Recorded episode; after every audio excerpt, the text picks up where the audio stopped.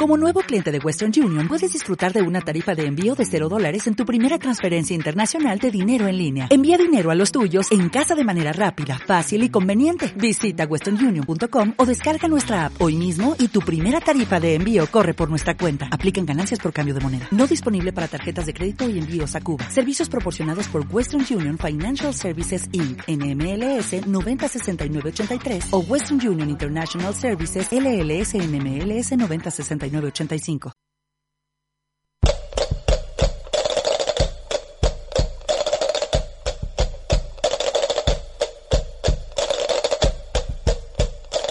Te llevo en el corazón,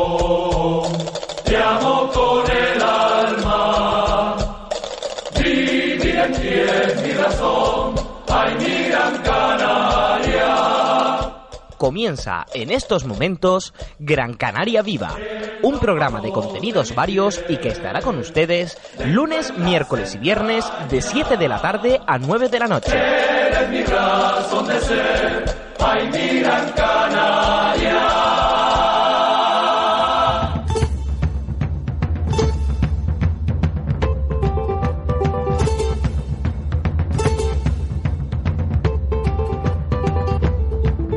Gran Canaria Viva. Dirige y presenta Gilberto Betancor.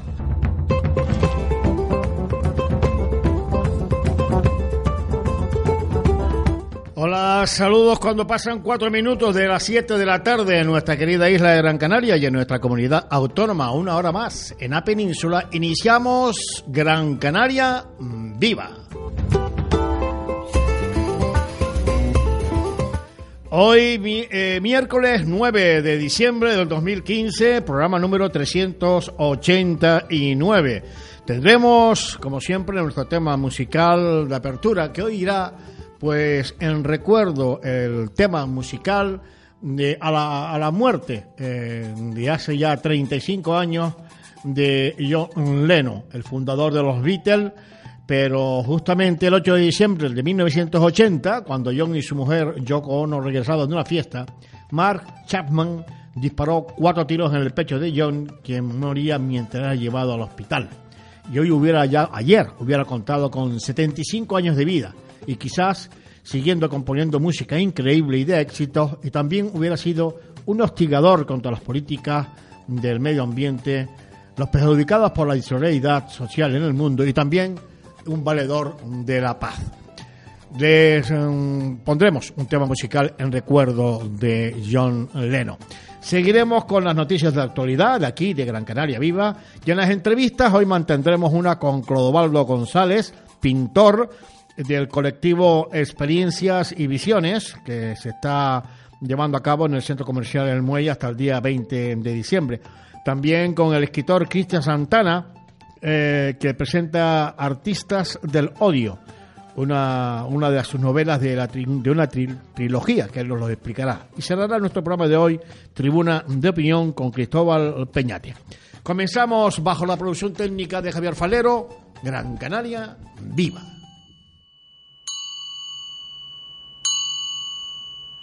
Our life together is so precious. Together we have grown. We have grown. Although our. Lennon, que fundó en 1957 la banda de Quarrymen, que luego posteriormente se llamarían los Beatles, con Paul McCartney, George Harrison y Ringo Starr, pues eh, bueno, acabó con los Beatles y mm, empezó su vida ah, en solitario.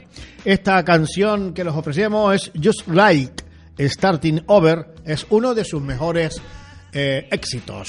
Así recordamos eh, los 75 años que hubiera tenido John Lennon si no hubiera sido vilmente asesinado por un loco eh, fan que no le quiso pues firmar un autógrafo. Sacó su pistola, le disparó cuatro tiros en el pecho y lo mató.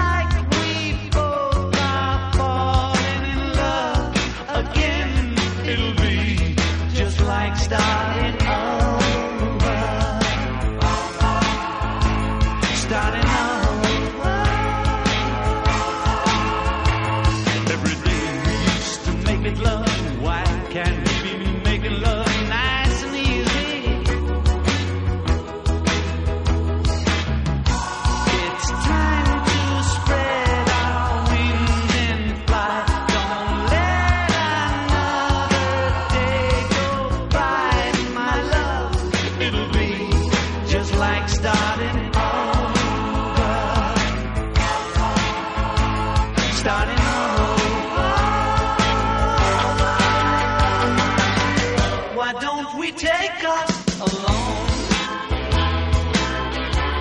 Take a trip somewhere far, far away.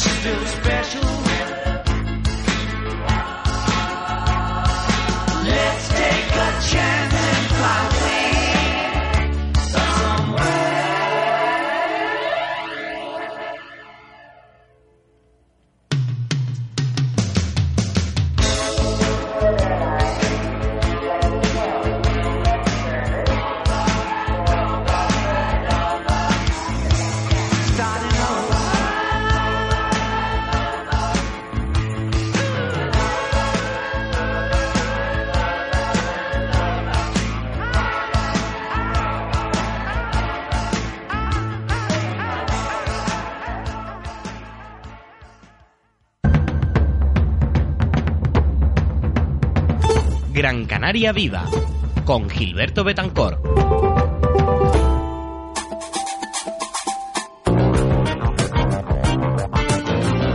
Noticias de actualidad.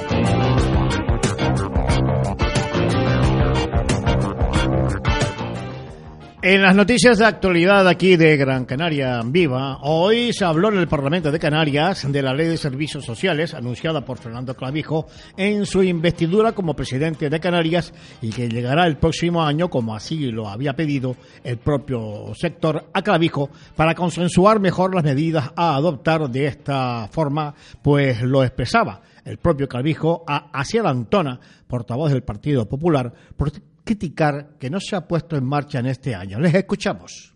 Cuando restan ya tres semanas para acabar este año, ni usted va a traer en el tiempo en el que usted se comprometió esa nueva ley, ni usted ha abierto un proceso de diálogo con los sectores sociales de Canarias, ni tampoco tiene un texto articulado que ponga sobre la mesa para generar un debate. Previsiblemente en el 2016, don Asier, en el 2016 podrá estar en esta Cámara el texto, el texto normativo, con todo el articulado. Pero no vamos a priorizar un plazo político, en este caso, y un compromiso adquirido por mí en esa tribuna, cuando el propio sector nos ha dicho que quiere hacerlo bien y con sus tiempos.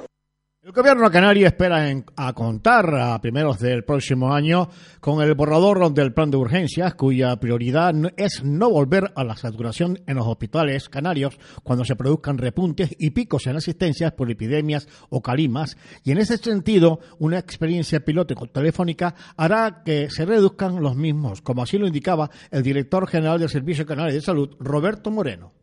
Eh, nosotros creemos que puede descongestionar del orden de un, entre un 12 y un 14% visitas eh, presenciales a los centros de salud. No todas las patologías, no, todos los cuadros eh, son susceptibles de ser atendidos telefónicamente. Hay, por supuesto, personas que, que deben seguir yendo físicamente al médico y personas que, pudiendo hacerlo telefónicamente, prefieren ir físicamente al médico. Gobierno de Canarias elabora también un plan de choque contra la pobreza que en la legislatura pasada quedó solo en eso, en intenciones. El comisionado por la- para la lucha contra la pobreza se alinea con la vicepresidenta del gobierno, Patricia Hernández, y señala que el dinero del Debería destinarse a infraestructuras sociosanitarias porque la vejez se va a cronificar y habrá que invertir, señala la balanza, en pro de plazas para este colectivo en detrimento de los menores, porque hay cada vez menos. Néstor Hernández. Que el número de pensionistas en Canarias prácticamente en dos meses aumenta, en los dos últimos meses ha aumentado un 200 y pico. Estos datos, objetivamente, ¿qué nos están diciendo? Las infraestructuras sociosanitarias van necesariamente a irse ampliando. Por la misma regla de tres que, la tasa de natalidad va a afectar a la reducción de los servicios escolares, de las plazas escolares. Pero es verdad que vamos a tener una reducción de plazas escolares, pero un incremento notabilísimo de plazas que nos va a exigir la sociedad para dar cobertura a los mayores. Los seis grupos políticos en el Parlamento de Canarias llevan al Pleno de esta semana una proposición no de ley para solicitar al Gobierno de la Nación que proponga al, con- al Congreso la creación de una comisión de investigación parlamentaria sobre las causas del accidente del vuelo JK 5022 de Spaneir. La iniciativa sobre el accidente de Spaneir, presentada de manera conjunta por los grupos socialistas, Popular, Podemos, Nueva Canarias, Nacionalista y Mixto, insta al Ejecutivo de Canarias a instar, a su vez, al central la constitución de un órgano independiente para investigar los accidentes e incidentes graves en el transporte aéreo, así como cualquier otro accidente que por el número de víctimas o bien por su complejidad requieran una investigación independiente y al margen de la administración que tenga encomendada su gestión administrativa. Oiremos a Pilar Vera, que es la presidenta de la Asociación de Afectados del vuelo JK 5022 de Spanei. Porque lo que la asociación está pidiendo es algo que es bueno para el sistema, que es bueno para todos los que mm, cogen cada día un avión como medio de transporte y nosotros pensamos que desde luego es el mejor homenaje que se le pueden hacer a las personas que fallecieron y a las familias, porque es que eh, mm, quiero recordar que no ha habido juicio por, por esta tragedia. La Asamblea de Alcaldes del Consejo de Corporaciones Locales de Gran Canaria ha aprobado este miércoles con 21 votos a favor, uno de los ve- de los 20 ayuntamientos de la isla y el del propio Cabildo de Gran Canaria y uno en contra, el de Firgas, gobernada por Coalición Canaria, mantener el acuerdo original sobre el reparto de los fondos del extinto impuesto sobre el tráfico de empresas ITE conforme al reparto que se hace con los fondos del régimen económico fiscal REF. Además, la Asamblea de Alcaldes de Gran Canaria han aprobado también trasladar al gobierno que primero quieren saber los fondos con que cuenta la isla para presentar sus proyectos al Plan de Desarrollo de Canarias que pondrá en marcha el Ejecutivo de Clavijo con esas partidas que en 10 años pueden superar los 1.600 millones de euros. Antonio Morales, presidente del Cabildo de Gran Canaria. ha decidido ratificar los acuerdos adoptados en su día eh, para visibilizar ante la sociedad que no se trata de un enfrentamiento del Cabildo de Gran Canaria con las decisiones adoptadas por el presidente Fernando Clavijo, sino de eh, la posición eh, mayoritaria de la isla de Gran Canaria. Por lo tanto, las decisiones hoy adoptadas aquí eh, en el seno del Consejo Insular son las siguientes. Los fondos mm, que, distribu- mm, pretende distribuir el presidente del Gobierno de Canarias para todos los canarios a través de un programa de desarrollo económico se deben repartir según los recursos del REF y según esa fórmula de reparto. No entramos en el fondo de la cuestión, si son fondos REF o no son fondos REF. Eso lo dilucirán los informes jurídicos correspondientes, pero sí que los mm, criterios de reparto deben ser los que hemos consensuado, los consensuados, los que hemos pactado, los que hemos acordado históricamente en Canarias. Son los que garantizan un reparto objetivo, equilibrado y justo de estos recursos. Gran Canaria tiene un déficit en plazas de atención a dependientes que intentará solventar el Cabildo de Gran Canaria en los próximos años. En la actualidad se atienden a 4.000 personas y se prevé la ampliación de 300 nuevas plazas en el 2016, además de acometer obras de mejora en las instalaciones que ya existen. Así lo manifestaba la consejera insular de Políticas Sociales y de Accesibilidad, Elena Mañez, al aprobarse los presupuestos del Instituto Social y Sociosanitario, que va a tener un incremento del 7% para el año próximo. Ahora mismo tenemos más de 4.000 plazas públicas dentro del convenio de la dependencia, tanto en mayores, discapacidad y salud mental, y es necesario seguir creciendo y seguir incrementando plazas en los próximos años. Tendríamos que, llegar eh, de aquí a 5 o 6 años en incorporar más de 1.000 plazas nuevas para ajustar oferta y demanda en Gran Canaria. El consejero del sector primario y soberanía alimentaria de la institución insular de Gran Canaria, Miguel Hidalgo, y el alcalde de Agaete, Juan Ramón Martín, presentaron el programa para el desarrollo de capacidades profesionales en el sector agrícola en Agaete, dirigido a 25 desempleados del municipio para lograr su inserción laboral en la agricultura y revitalizar además el medio rural. Carlos Álamo. Pues vamos a ofertar un programa formativo para 25 desempleados del municipio área que gestiono yo personalmente, la de empleo, y se va a dotar pues a estos participantes de, formación relacionada con el sector primario de tal manera que les permita establecerse en un futuro, bien por cuenta propia o bien por cuenta ajena, en un sector que ahora mismo pues está demandando mano de obra, un sector que puede extraer y sacar mucho para el municipio. Recordemos que Agaete también es un municipio que entre sus muchas virtudes cuenta con la gastronomía, también como parte importante integradora del turismo actualmente en la villa y como un elemento más por el que tenemos que apostar los gestores municipales del municipio. Por su parte, el consejero Miguel, Miguel, Miguel Hidalgo valoraba estos proyectos. Hoy en concreto lo que nos llama es el programa para el desarrollo de capacidades profesionales en el sector agrícola en Agaete. Esto corresponde a un programa, a un proyecto que tiene de colaboración, que tiene el Cabildo Insular a través del área de Agricultura, Ganadería, Pesca y Agua, con los diferentes ayuntamientos, los 21 ayuntamientos de la isla Gran Canaria. Agaete específicamente ha puesto en marcha este interesante proyecto de formación de personas que pueden estar relacionadas con el sector agrícola, que viene a complementar y también a enriquecer el gran o amplio programa de eh, actividades eh, de jornada formativa que tiene el propio Cabildo, la propia Granja Agrícola Experimental, en sus programas anuales. Yo creo que es bastante interesante que el sector, la juventud, el cambio generacional, la situación económica eh, actual invita a muchísimas personas a incorporarse de nuevo al sector primario.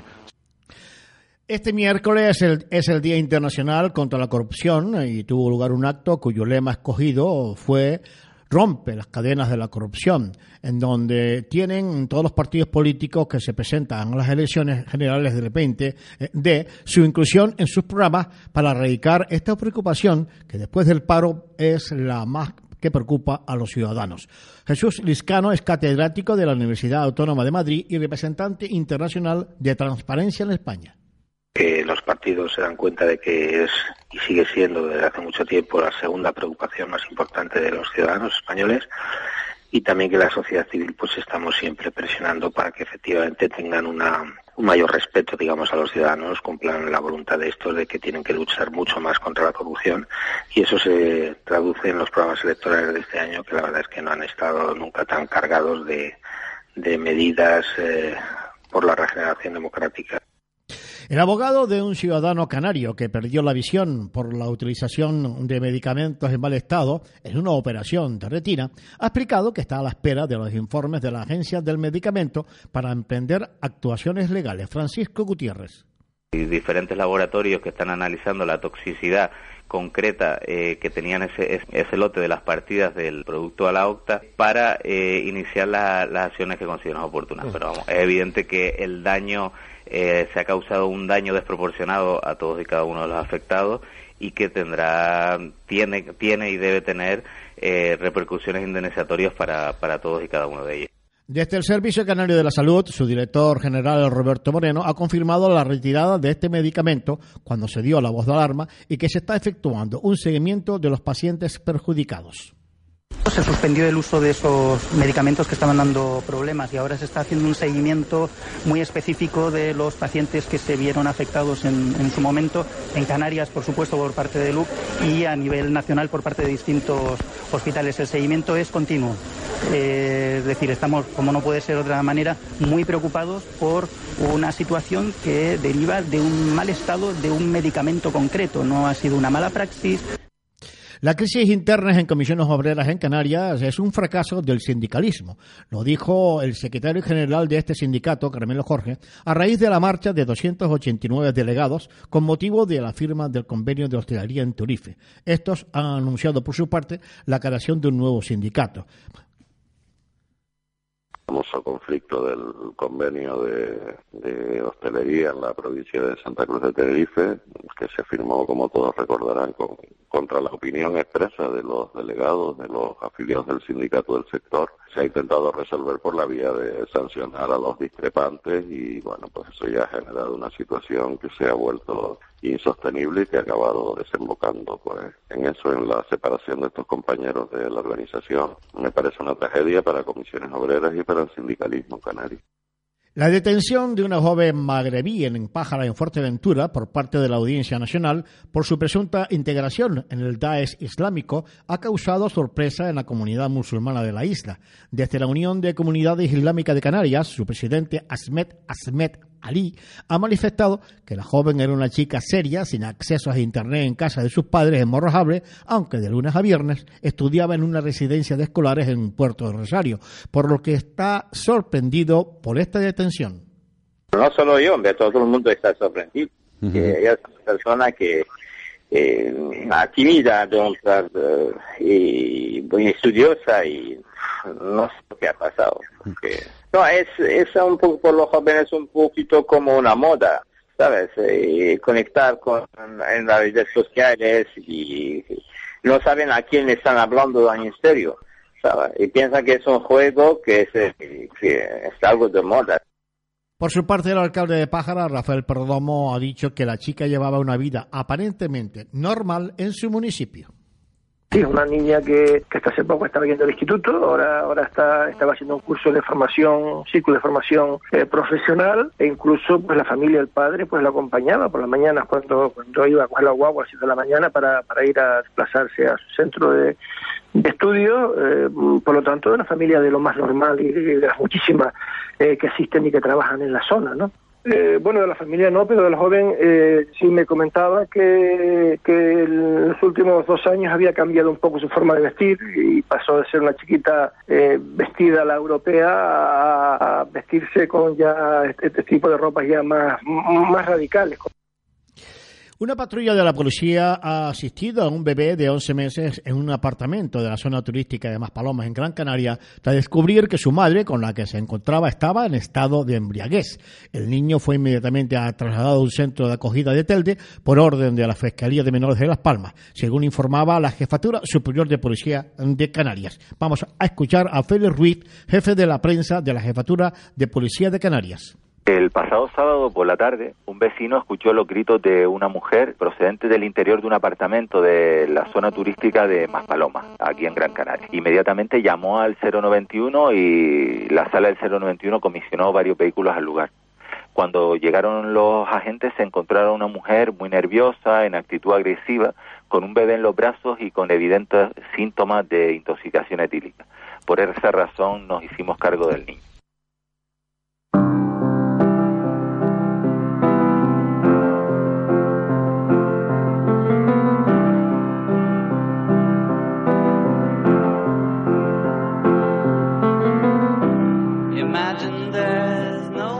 La calle de Triana será dentro de media hora aproximadamente un escenario de un movimiento por la paz mundial en memoria de John Lennon que organiza un grupo de vecinos con la colaboración de la Consejería de Participación Ciudadana del Ayuntamiento de Las Palmas de Gran Canaria.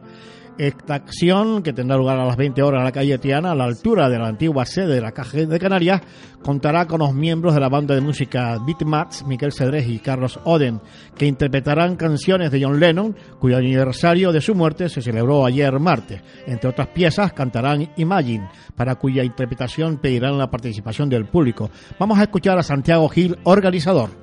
La idea es que todos los que asistan a Triana esta tarde eh, canten Imagine juntos eh, en recuerdo del 35 aniversario de la muerte de Lennon, pero sobre todo eh, haciendo un a la que fue algo que John Lennon hizo durante toda su vida, ¿no? Y bueno, y en los tiempos que vivimos, pues unos apuestan por la guerra y, y otros tratamos de apostar por la paz, ¿no? Pues hoy tendría 75 años de edad el gran y mítico fundador de los Beatles y el cerebro gris de dicha formación, eh, John Lennon. Para eso, Miguel Cedrés interpretará esa canción que están ustedes oyendo de fondo con su compañero de los Beatmaps, que son habitualmente banda que de- de- en este caso que interpreta canciones de los Beatles en ese acto que eh, casi casi en media horita eh, se va, se- va a tener lugar en Triana. Miguel Cedrés, muy buenas noches. Hola, muy buenas noches, Gilberto. Todo preparadito ya para ese acto, ¿no? Sí, todo preparado. Ya, ya hemos hecho la prueba de sonido y ahora están con el montaje de la figura de Lennon que ha hecho Cristian Millares. Y bueno, eh, ¿qué queda? Pues, pues poquito tiempo, ya media hora, media hora, un poco más, cinco minutos más. A, a las ocho se espera que empiece. Porque hay que destacar que eh, John Lennon era el cerebro gris de los Beatles, eh, compositor eh, mayormente de todas sus canciones junto con Paul, Paul McCartney y George Harrison, pero eh, indudablemente una de las cuestiones que movía también a John Lennon ya en su última etapa antes de morir a manos de un loco eh, era su integración y su lucha por la paz. Sí, sí, sí. John Lennon, John Lennon, si por algo se caracterizó en los Beatles fue, ya incluso que en, los Beatles, ¿no? Las canciones un poco más de corte más, más social, eran Revolution, eh, pues eh, era era Lennon, era era John Lennon. Eh, bueno, también Paul McCartney hizo también cosas eh, también, digamos, sociales, pero digamos que ya, como tú bien indicas, en, en, la carrera en solitario, pues sí, se caracterizó por eso, ¿no? Por, por ser un gran defensor de la paz y, y recordamos ahora, eh, aprovechando que se casaba con Yoko Ono, pues la fama que tenía, eh, lo la- los montajes que hicieron en los hoteles, que eran por la paz, por el tema de Vietnam, y él, él dice que, me acuerdo leer entrevistas en aquella época, decía que, lo, que ya que tenía fama, en vez de salir en revistas eh, de estas de comerciales, como sería Hola, Semana y tal, pues aprovechar esa fama que iban fotógrafos y periodistas y, y hacer reivindicaciones por la paz que, que nunca vienen mal, ¿no? Y me, me- miro lo que está pasando actualmente, han pasado más de 30, 40 años y seguimos con, el, con la misma traquina, con la guerra y, y demás. ¿En qué va a consistir la participación de los Beatmats, eh, de Miguel Cedrés y Carlos Joden? Bueno, eh, la verdad es que nos hemos preparado en acústico eh, un par de canciones de Lennon en solitario, por supuesto, Imagine, y en acústico. Vamos a tocar con dos guitarras acústicas y, y alguna canción, no va a ser un concierto muy largo, seis, cinco, seis canciones emblemáticas, canciones emblemáticas de Lennon de la etapa de los Beatles, pero como A Hard Day Night, eh, Norwegian Good, eh, Ticket to Ride, canciones eh, All You Need Is Love y canciones que, que vamos que eran más bien compuestas por Lennon más que, que por la pareja, por el dúo. Sí, y eso sí, es un conciertito corto y lo más que nada es reivindicar el tema de la paz y sobre todo esto. El primero, lo, lo primero será que Santiago Gil era un escrito y después pues pues a ver si todos pues mm, no sé nos unimos un poquito y, y nos concienciamos de que de que hay que seguir luchando por ese por esa utopía no Pues ya lo saben, quedan pues media hora para que vayan hacia Triana, a la altura de la antigua sede de la Caja de Canarias, pues tendrá lugar eh, ese acto, eh, bueno, un acto por la paz, pero también recordando a John Lennon en su 35 aniversario de su vil muerte por un loco y desalmado que ni le decimos el nombre, era Mark Campan, pero la verdad que eh, fue un, loco y está purgando en la cárcel su asesinato, vil asesinato e inútil asesinato. Miguel Cedrés, enhorabuena por esa iniciativa, suerte a los Mat, a Carlos Oden y a Miguel Cedrés y que todo sea eso, un acto de eh, eh, reivindicación de la paz y también de recordar a uno de los grandes de la música, John Lennon.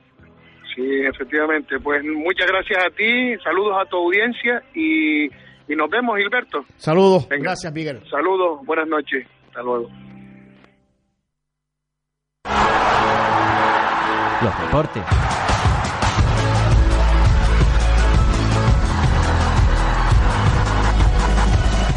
La Unión Deportiva Las Palmas, y para dar descanso al césped de Barranco Seco, que sigue con algún problemilla, se trasladó al campo de césped de las Burras en San Agustín, sede de las pretemporadas del equipo amarillo. Hoy Quique Setién habló con varios jugadores antes del entrenamiento eh, conjunto, y en especial con Nauset Alemán y Hernán.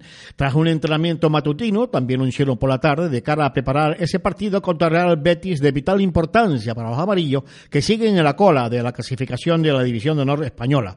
Las lesiones asolan al equipo y tratarán de recomponer la defensa con lo a- lo que sí que hay que, si no se recupera alguno de los titulares, salvo a Itami, que no jugará por sanción. Javi Varas, el portero amarillo, dijo que hay muchos lesionados, pero hay que, que hay que levantarse y dar todo el todo. Pocas veces en mi carrera me ha pasado tantas lesiones en un puesto tan determinado, pero el fútbol es así de, caprichoso. Y en ataque también, no solo en, en defensa. Evidentemente estamos listas porque las cosas no, no se están haciendo bien y bueno, Esta mañana se procedió miércoles al acto oficial de la entrega de las camisetas boxeo contra el cáncer de mama, de mama a la Asociación Canaria de Cáncer de Mama y Ginecológico. El acto fue precedido por el concejal de deportes del Ayuntamiento de Las Palmas de Gran Canaria, Aridani Romero Vega, que fueron quienes junto con el Cabildo de Gran Canaria han financiado esta iniciativa, acompañados por la presidenta de la asociación, Marisa Herrera. Vamos a escuchar a mm, Aridani Romero. Hemos presentado la camiseta eh, con la que pretendemos eh, recaudar fondos para la lucha contra el, el cáncer.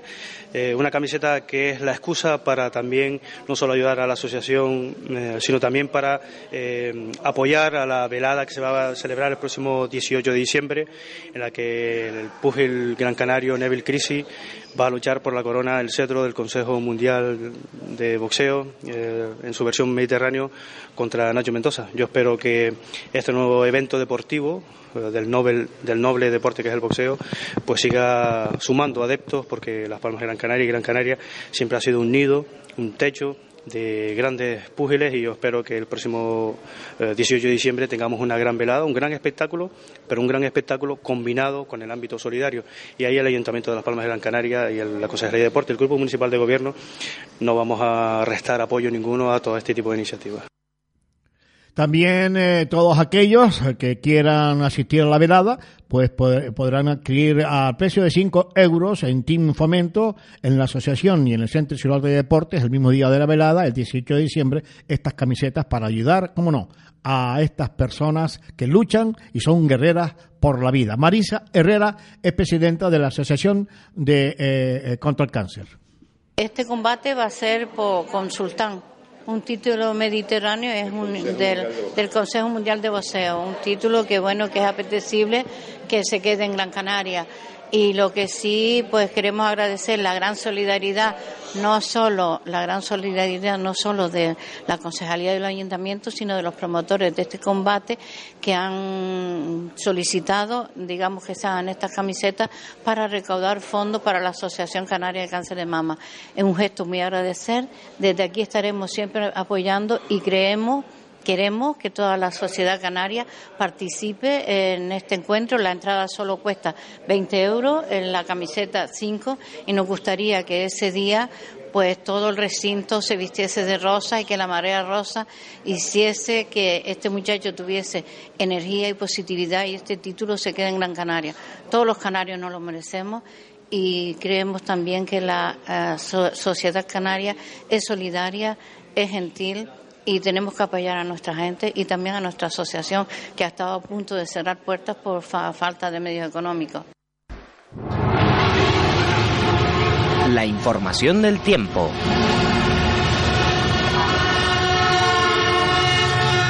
El tiempo en Gran Canaria, Lanzarote y Fuerteventura tendrá alternancia de nubes y claros durante toda la mañana y por la tarde los cielos permanecerán despejados. En Gran Canaria las temperaturas estarán sobre 16 eh, de máxima, 15 de mínima.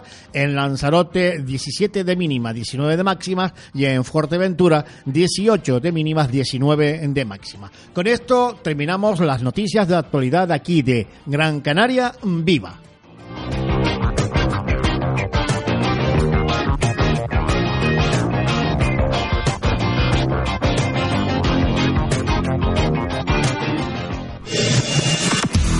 Radio Canarias.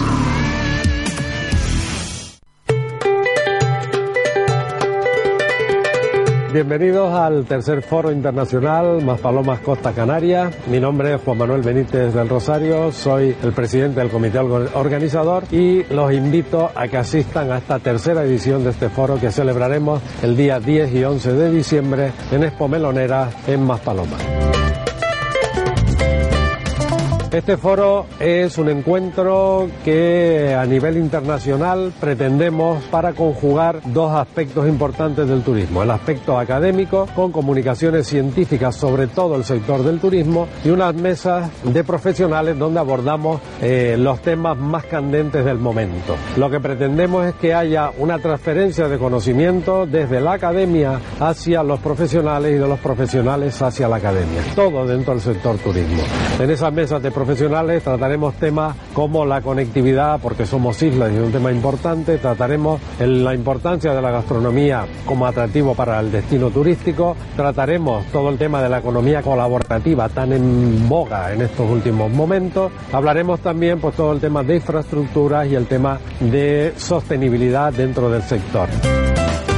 Y como novedad este año, pues tenemos una mesa importante sobre la concienciación social que tienen nuestros jóvenes de lo que significa el turismo en el territorio donde ellos viven. Por lo tanto, les invito a que vengan y participen. Pueden inscribirse gratuitamente en nuestra web y les esperamos y que desearíamos verlos el día 10 y 11 de diciembre en Expo Melonera.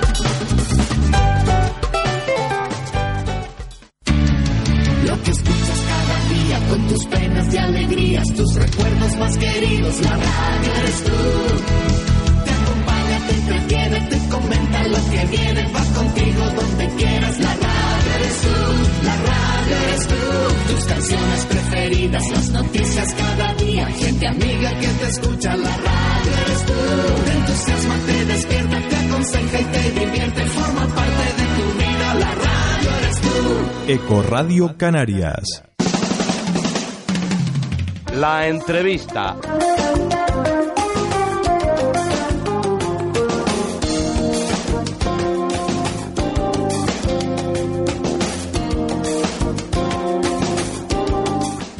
Bien, en los próximos minutos vamos a mantener eh, pues un contacto con un autodidacta de eh, este caso de la pintura. Él eh, tiene actualmente una exposición con una colectiva eh, denominada Experiencias y Visiones en la sala de exposiciones del Centro Comercial El Muelle hasta el próximo día ah, 20 de diciembre. Se trata de Clodovaldo González Díaz. Don Clodovaldo González, muy buenas noches, tardes ya, tardes, noches. Buenas noches, buenas noches, don Gilberto. ¿Cómo andamos, hombre? Pues bien, aquí, aquí estamos en la sala. Eh, un autodidacta de la pintura y con una colectiva, pero en este caso, eh, ¿cómo se titula a esta, mm, en este caso, eh, qué estilo ha imprimido eh, en esta colectiva Clodovaldo a su pintura? Sí, bueno, yo, yo he participado en esta colectiva, eh, somos cuatro pintores y un escultor, y yo he participado con una serie de cuadros que se titulan La miel en los ciclos de la vida. Entonces son una serie de cuadros pintados bajo una experiencia de, tratamiento que yo he inculcado a los materiales y he, he usado la miel directamente. Eh, eh, conozco que de la Croix y, y Tapies han utilizado cera de abeja, pero yo he utilizado la miel directamente. Y al final me costó dos meses y medio de investigación para que no craquelara y lo he conseguido. Y creo que el efecto ha sido bueno, puesto que creo que ya eh, hemos vendido ya eh, cuatro cuadros y hay uno reservado de los diez. Sí, porque eh, en este caso la muestra que presenta Clodovaldo, la miel en los ciclos vitales, eh, mm, ¿por qué la, se, se ha especializado eh, en esta eh, en este en esta pintura? Eh, ¿Qué eh. pretende despertar eh, Clodovaldo con, con una miel? Gilberto, yo pretendo de la con- Parece, eh, pa- a ver si a ver si coge una buena ubicación porque se nos va. Sí, espera, espera un momentito, a ver, a ver si ahora, a ver si ahora coge mejor ubicación. Ahora, venga, perfecto. Sí, sí, sí. Eh, he querido despertar la conciencia de, de diferentes, eh, son cuerpos, eh, un adolescente, un, un, un adonis, un niño, una niña consolando a, su hermano en un gesto de dolor, con la boca abierta, desgarrador, eh, una, una, una chica negra, eh, eh, en una, una posición de sexo, en fin, diferentes ciclos de, de- de actitudes de, de los cuerpos en la vida.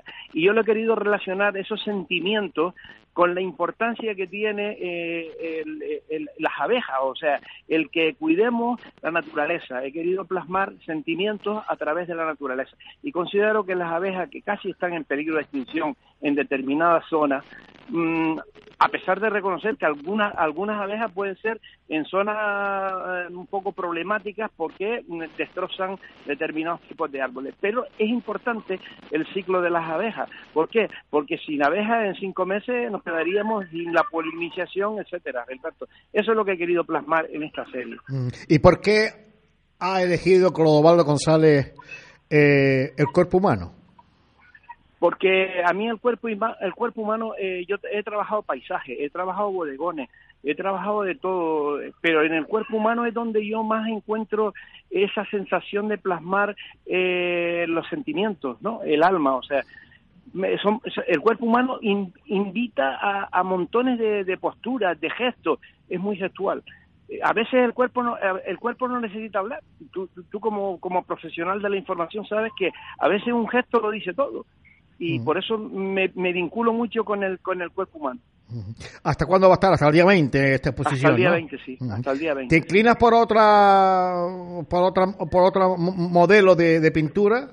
Sí, sí, ahora estoy investigando porque yo soy muy seguidor de Yari Melkin y de Igor Sajarov y ahora estoy con un, con un pintor ecuatoriano viendo en sus tutoriales y voy a llevarlo, por ejemplo, a trabajarlo como con los niños estos también que, que son sometidos en determinados países a, con 8 años, 10 años a trabajo forzado, de a trabajar y tal, a ganarse la vida eh, lo voy a plasmar trabajando con café. Estoy, estoy trabajando con, tinturas de café y de vino, porque estoy preocupado por los temas orgánicos, o sea, por trabajar mate- eh, eh, materiales orgánicos. Pues eh, Clodovaldo, muchísimas gracias eh, por estar eh, eh, al lado del, del teléfono y un poco expresar esa colectiva, eh, en este caso unas experiencias y visiones en donde Clodovaldo, pues, eh, bueno, le ha titulado su obra La miel en los ciclos vitales, en donde pretende despertar, pues, esa atención que igual lo hicieron en el pasado poetas y estudiosos, eh, sobre todo eh, que hace pensar sobre la vida de las abejas a través de su obra pictórica. Muchísimas gracias, muchos éxitos Gracias. y enhorabuena Gracias, por esa iniciativa. Gracias, Gilberto. Hasta luego. Saludos, muy buenas noches. Hasta luego.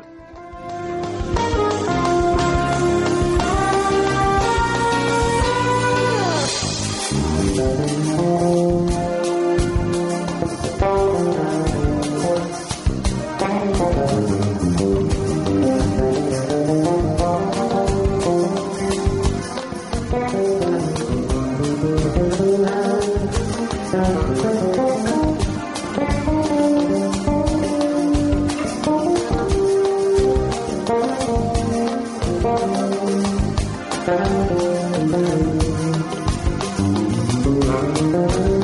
si antes hablábamos de pintura, ahora vamos a hablar pues de eh, escritura. Vamos a hablar con un escritor eh, que ha cogido esto de aplicarse a escribir eh, a través de editorial Anroart, pues que bueno, eh, una, una trilogía, una trilogía Trazos del Destino, eh, y se trata de Cristian Santana. Una obra que se adentra en el género histórico y que ahonda en las pasiones humanas a través de personajes tra- que traicionan, a veces incluso a sí mismos. El escritor presentará mañana día 10 y a partir de las 20 horas y en el Salón Dorado del Gabinete Literario de la capital Gran Canaria, pues su última obra. Don Cristian Santana, muy buenas noches. Buenas noches, Gilberto. Bien, le ha dado usted esto, lo ha cogido usted con fuerza, ¿eh? Después de su periodo de cuatro años, aunque también eh, escribía en el Ayuntamiento de Las Palmas de Gran Canaria, precisamente con eh, siendo concejal del Cono Sur, Vegeta Triana. Eh, bueno, mm, la cogió usted fuerte, ¿eh? Bueno, toda la, todo en esta vida, lo que a uno le gusta lo tiene que coger con ganas, fuerza e ilusión. Y este es un ejemplo más de ello. El último título, Artistas del Odio. ¿Esto ya eh, se termina la trilogía? No, es la segunda parte. Segunda la parte. Tercera, la tercera está hecha, pero evidentemente hay que guardarla en un cajón para que los lectores eh, mastiquen esta segunda parte, se hagan a ella, lleguen a sus conclusiones y en unos cuantos meses sacaremos la tercera y última parte. En este eh, libro que ya está a la venta desde el día primero, eh, en este trozo, en este caso, eh, a, a ver, que- que se me fue el, el- el papel aquí. En este eh, se llama la obra eh, Artistas del Odio. Eh, sigue eh, un poco lo que mm, pudimos leer en la ratonera de Van Gogh. Sí, es como, como se ve que es la segunda parte, evidentemente es mucho más oscura, más policíaca, más, más maduros los personajes, más evolucionados. digamos que, que es, un, es la vida de, de unas personas que van madurando, que se van dando también topando con muros y las vicisitudes de la vida en sí, y que también ellos se van endureciendo por las circunstancias. Ajá. ¿Y, y en dónde se desarrolla esta, eh, eh, esta novela? Bueno, pues eh, igual que el anterior que teníamos como, como marcos, pues las calles londinenses, porque el, el personaje Arthur es de ahí, y la ciudad de Hamburgo, y después nos íbamos al casco histórico de, de Estocolmo, nos íbamos también a, a ciudades como Weimar y Heidelberg. En este caso ahora mantenemos esas calles londinenses, seguimos en Hamburgo también, pero ya pasamos también por ciudades como Estambul y nos manejamos también por entornos más europeos, pero a lo mejor que no tengan que ver con Alemania. El haber vivido en Londres eh, y también pues haberse licenciado en filología inglesa eh, ha sido, vamos, crucial para eh, escribir estas, estos, estos libros, estas novelas, vamos a decirlo así. Sí, bueno, en mi caso, por lo menos, eh, yo no puedo hablar por lo que hacen los demás novelistas.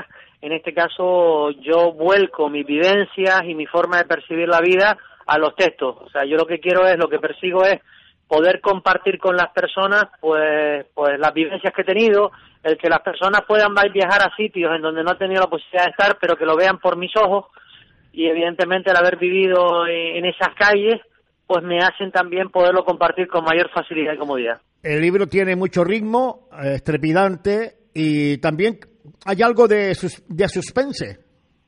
Sí, el suspense en todo momento, porque lo que persigo es que el lector, aparte que se vada, que cuando llegue a su casa, por las noches, por las tardes, eh, y se vada un poco del día a día, que como bien sabemos es bastante intenso, pues también mantener ese suspense para que también esa inquietud haga que, que se enganchen, porque si no al final no termina más que ser una serie, un- un- de una novela, un papel eh, conjunto allí que, que no tiene sentido. Lo que quiero es eso, que se enganchen, que le cojan el gusto a la lectura, que lo hagan suyo y que quieran también identificarse con algunos de los personajes. Eh, el desarrollarse entre museos y cuestiones normales de la vida eh, cotidiana de una ciudad, eh, puede decir que, que es un viaje, eh, vamos a decir, mentalmente al mundo del arte y al interior de- del del ser humano. Sí, totalmente. O sea, lo que busco es eso. O sea, viaje físico y viaje interior. Viaje físico que vayan, que puedan pasear por esas ciudades, conociendo su historia y su cultura, y por supuesto los museos y las piezas de arte, porque la, el arte y la pintura es parte de la historia de la civilización. Muchas de las piezas tienen lugar por, por situaciones históricas que acontecen en esos momentos puntuales y son la mejor forma, el mejor espejo para entender lo que su- sucedía en, eso, en esos momentos y en cambio y en cuanto a lo que es la, el viaje interno porque quiero también que nos identifiquemos con personajes e entendamos que a lo mejor los malos no son tan malos y, y saber también por qué pasan las- hacen las cosas que hacen El tener el apoyo de una editorial como Anroart eh, de Jorge Liria ha sido eh, básico eh, e importante para el trabajo de Cristian Santana, ¿no? Sí, yo no me canso de decir que, que la labor de Jorge Liria en el mundo editorial canario no se ha valorado en su justa medida. O sea, se merece la mayor de las consideraciones porque muchos autores canarios hemos tenido la suerte de contar con su apoyo, que es un, un apoyo completo al 100%. No te corta las alas, no pone pega de ningún tipo y te da todas las facilidades del mundo y sinceramente eso es una bendición. La novela ya ah, será presentada mañana en nuestra ciudad, pero desde el día primero de diciembre ya está en las librerías de toda Canarias, ¿no? Sí, bueno, se ha sacado una, un porcentaje mínimo de la edición, porque evidentemente queremos que el acto de mañana sea como la puesta a punto. Entonces, de todos modos, ya ya mañana, a partir de mañana, ya estarán todas las tiendas y, y cuando se agoten, evidentemente, se puede pedir y, y vuelven a llevarla. O sea, esperemos que ojalá pase como la anterior publicación, que se agotó la primera edición y hubo que sacar más tiradas. Esta segunda entrega, entrega de la trilogía Trazos del Destino, Artistas del Odio, eh, ¿cuándo va a ser presentada en la península, Cristian? Bueno, ahora nos hemos marcado Canarias porque encima están las fechas navideñas y yo personalmente tengo leo mi tesis doctoral en la Laguna el 19 de enero, con lo que se nos unen mucho las cosas. Hemos pensado en la feria de en la feria de Barcelona, en la feria de Madrid más adelante, eh, pero ahora de momento nos manejamos con esta ciudad y con Tenerife. Pues Cristian Santana, mañana a partir de las um, 10, de las 20 horas y en el Salón Dorado del Gabinete Literario de la capital Gran Canaria, todos los uh, amantes de eh, eh, la lectura y de Cristian Santana, de sus obras que ya ha escrito y presentado, pues tendrán la oportunidad de ver in situ la presentación. Eh, ¿quién, quién va, va a ser el, el- maestro de ceremonia? Bueno, estará evidentemente el presidente de Juan José Benítez Lugo del, del Gabinete Literario, estará en este caso el, el rector de la Universidad de Las Palmas y también estará una persona del mundo de la cultura como es Guillermo García Alcalde. Pues Cristian Santana, muchísimas gracias por atender los micrófonos de Gran Canaria Viva, de Corradio Canarias. Muchísima suerte, enhorabuena por haber terminado esa segunda entrega de la trilogía Trazos del Destino, Artistas del Odio, y muchos éxitos. Gracias Gilberto, felicitarlos a ustedes también por la labor que hacen y a ti personalmente porque eres una persona que sé que lo, que lo da todo. Saludos.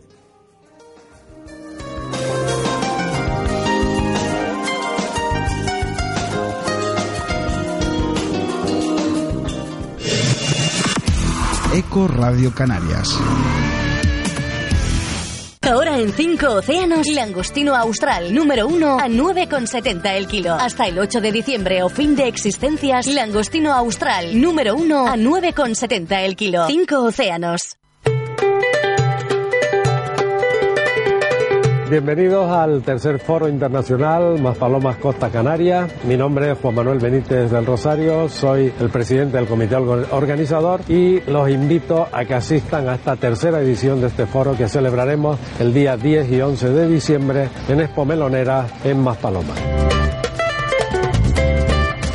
Este foro es un encuentro que a nivel internacional pretendemos para conjugar dos aspectos importantes del turismo. El aspecto académico con comunicaciones científicas sobre todo el sector del turismo y unas mesas de profesionales donde abordamos eh, los temas más candentes del momento. Lo que pretendemos es que haya una transferencia de conocimiento desde la academia hacia los profesionales y de los profesionales hacia la academia. Todo dentro del sector turismo. En esas mesas de profesionales trataremos temas como la conectividad, porque somos islas y es un tema importante. Trataremos la importancia de la gastronomía como atractivo para el destino turístico. Trataremos todo el tema de la economía colaborativa tan en boga en estos últimos momentos. Hablaremos también pues todo el tema de infraestructuras y el tema de sostenibilidad dentro del sector. Y como novedad este año, pues tenemos una mesa importante sobre la concienciación social que tienen nuestros jóvenes de lo que significa el turismo en el territorio donde ellos viven. Por lo tanto, les invito a que vengan y participen. Pueden inscribirse gratuitamente en nuestra web y les esperamos y que desearíamos verlos el día 10 y 11 de diciembre en Expo Melonera.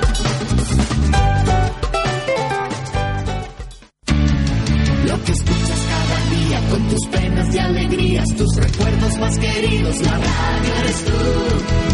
Te acompaña, te entretiene, te comenta lo que viene, vas contigo donde quieras. La radio eres tú, la radio eres tú. Tus canciones preferidas, las noticias cada día. Gente amiga que te escucha, la radio eres tú. Te entusiasma, te despierta, te aconseja y te divierte. Forma parte de tu vida, la radio eres tú. Ecoradio Canarias.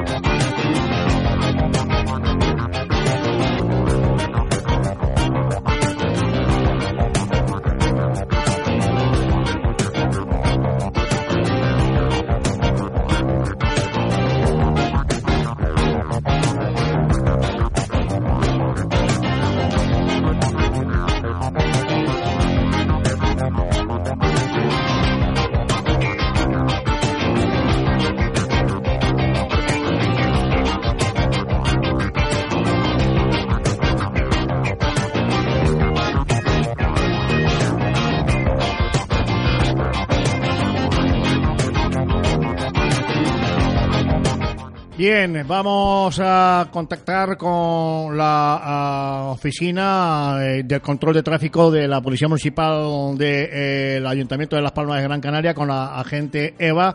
Muy buenas noches. Hola, buenas noches. ¿Hay algún problema en la Avenida Marítima? Porque estamos recibiendo llamadas que, en fin, que hay un atasco inmenso. No, vamos a ver. Lo que hay es la retención de todos los días, igual que la que se forma al mediodía, pero se forma por la tarde a esta hora. Ya. Es normal.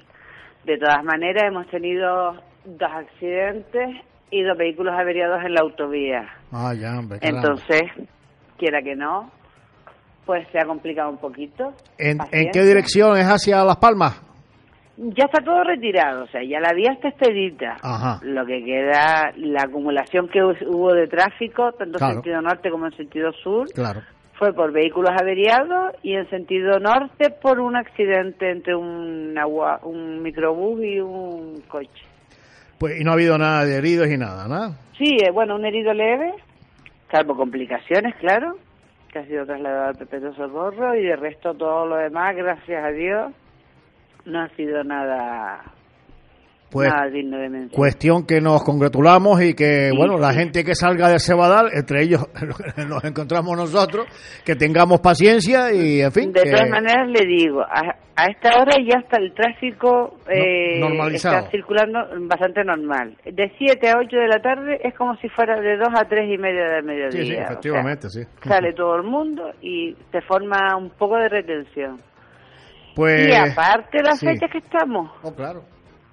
Pues, la gente agente Eva, muchísimas gracias por darnos esta información de última hora.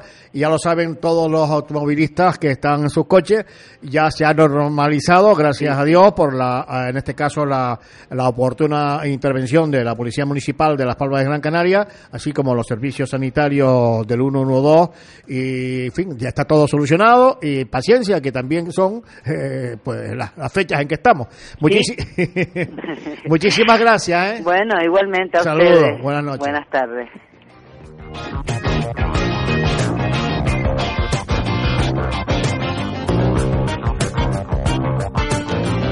Tribuna de opinión. En nuestra tribuna de opinión de hoy, Cristóbal Peñate, con su comentario, en la radio no se ve la corbata.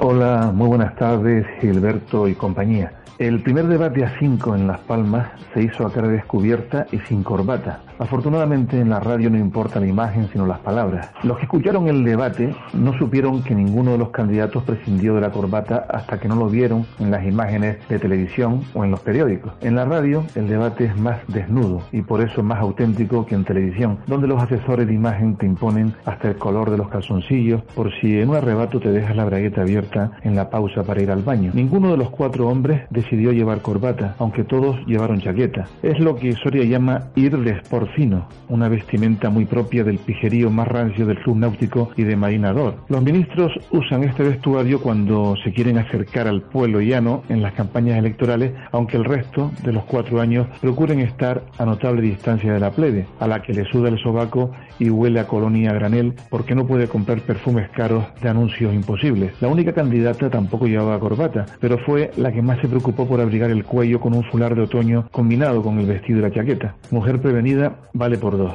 Los hombres no se salieron del guion. Americana azul marina con camisa de colores claros, entre blanco y azul, como si estuvieran debatiendo en Tenerife, en vez de en Las Palmas, aunque bien es verdad que el amarillo es demasiado hortera para un debate serio. El debate a cinco casi se convierte en un cara a cara entre Soria y Rosell. Si no lo fue, se debió a que los dos adversarios se saludaron con elegancia, pero sin mirarse a la cara, esquivando la mirada por si acaso saltaran chispas e incendiaban el estudio antes de empezar la contienda. La candidata de Podemos, con sólida formación jurídica, acusaba al PP de generar toneladas de corrupción con olor a gato muerto, mientras que el ministro, con formación económica y empresarial, se tapaba la nariz para no oler a basura y aseguraba que su partido es el que más ha hecho por acabar con esa lacra, más bien por taparla. Tuvo mérito que lo dijera de corrido sin esbozar ninguna sonrisa. Me apuesto que en el próximo debate televisivo los hombres se pondrán la corbata que les recomendarán sus asesores de imagen, igual que tu madre te combinaba a salir a la calle con calzoncillos limpios por lo que pudiera pasar, por si tenías un accidente, que Dios no lo quiera, y te desnudaban en el hospital. Rosell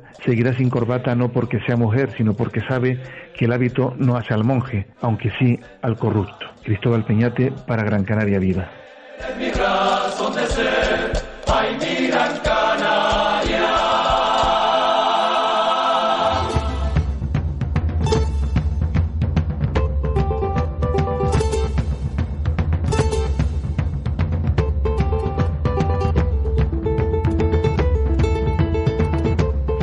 Pues esto ha sido todo por hoy. Eh, recordarles que a las 7 de la mañana este programa será repetido en Ecoradio Canarias. A los que nos escuchan por la tarde-noche, buenas noches. Y a los que nos escuchan por la mañana, pues buenos días.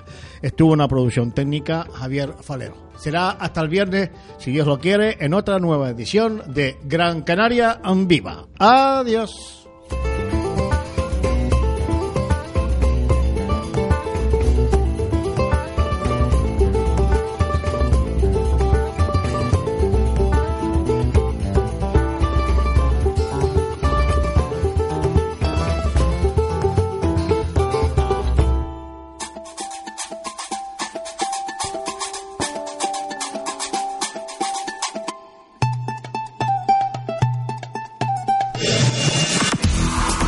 Radio Canarias.